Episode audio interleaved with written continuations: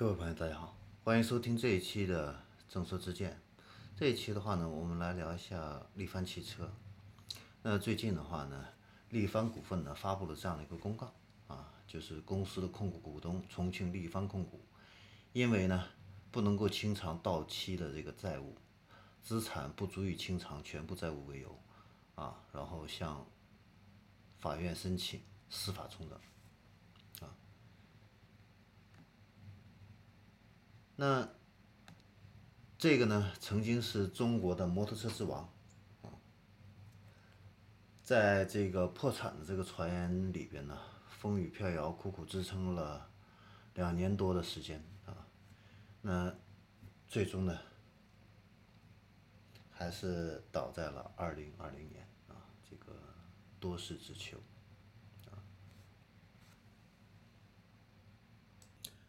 那二零一九年的话呢，力帆呢，总共卖了乘用车是卖了两点二五万辆啊，同比下滑了百分之七十五啊。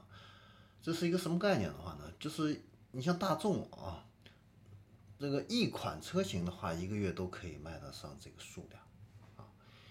但你想想，它这个是一个主机厂的一个品牌啊，整个全年只卖了两点二五万辆啊，这个数量是非常少的了。那新能源车呢？它二零一九年是卖了三千零九十一辆啊。那这个颓势的话呢，一直延续到二零二零年。那今年上半年的话呢，力帆乘用车呢，总共销售呢只卖了九百七十八辆车，这个同比下滑了百分之九十五啊。那新能源汽车的话呢，是卖了五百四十九辆啊，也是下滑了百分之五十六啊，呃，非常厉害啊。然后摩托车的这个板块力帆呢也是下滑啊，同比下滑了百分之这个二十九啊。那曾经创造了这个重庆首富的这个力帆集团呢，现在的话呢，可以说是前途未卜啊，命悬一线。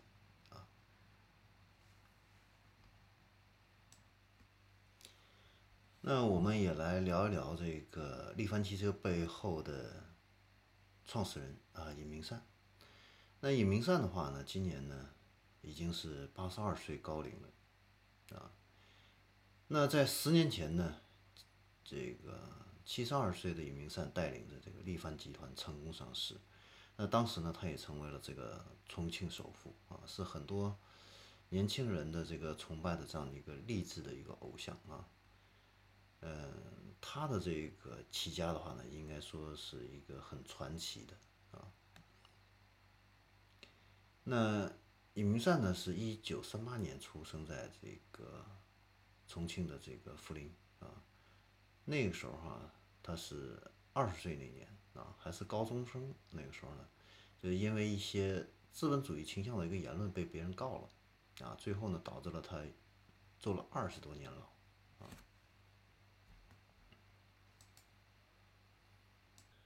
那一九七八年啊，这个二十年之后啊，他出来的时候啊，那个时候这个他是四十岁啊，呃，因为他在这个监狱里边呢，这个大量的一个阅读啊，他当时的英语水平的话呢，达到了可以翻译英文书籍的这样的一个水平，所以呢，出狱以后啊，他就去这个重庆设计学院当这个英语老师啊，但是。做老师嘛，这个工资太低啊，他干了几年的话呢，就辞职了啊，下海。呃，做什么呢？卖书啊。当时呢，一九八五年，他创办了重庆职业教育书社啊，自己编辑发行了这个中学生一角钱丛书啊，一本书啊赚一分钱啊，这个书呢卖了多少呢？卖了一千万册。啊，所以他赚到了当时的人生的第一个十万元。啊，那个时候的十万元，比这个现在这个钱可是值钱多了啊，啊，那个时候万元户啊，都是在讲万元户，你有一万块钱就已经是很了不起的了，有钱人了啊，他是赚到了自己的十万块，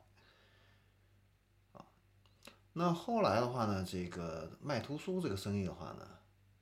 他觉得。很难做大，所以呢就想着这个找这个大干一场的这样的一个机会。那九十年代的时候呢，他跟这个摩托车摩托车修理厂的这个朋友聊天的时候呢，他发现了这样的一个机会。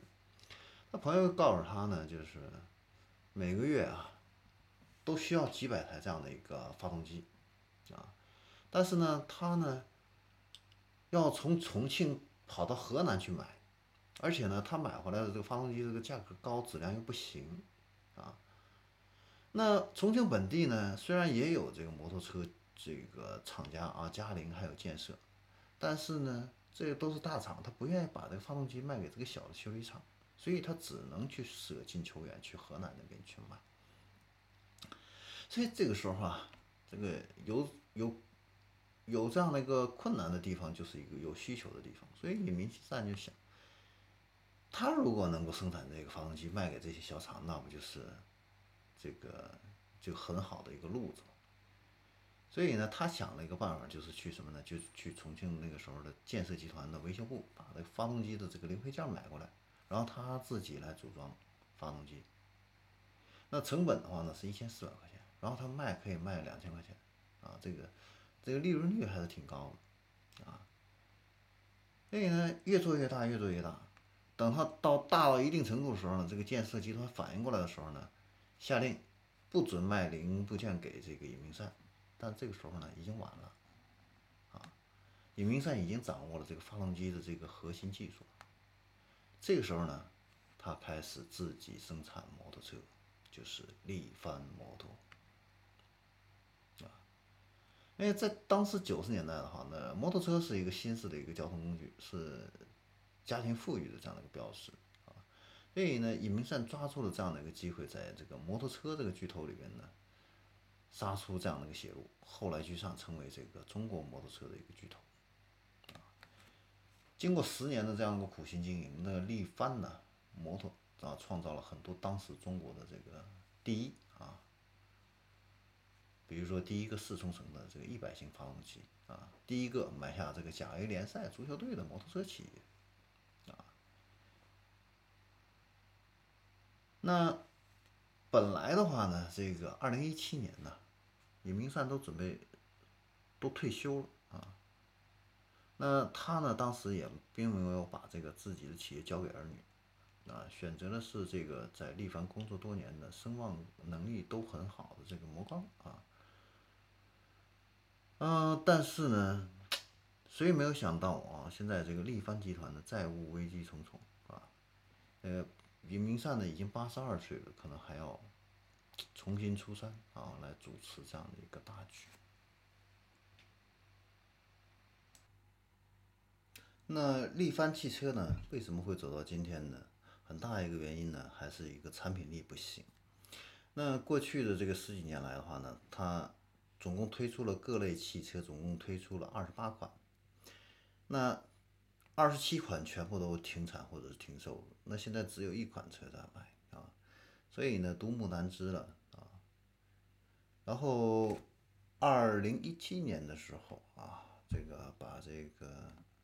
生产资质卖给了这个车和家啊，这个获得了一些资金啊，来缓和了。但是最终的话呢，还是到现在这样的一个资不抵债啊，嗯。最终的一个结果的话呢，确实很让人唏嘘啊。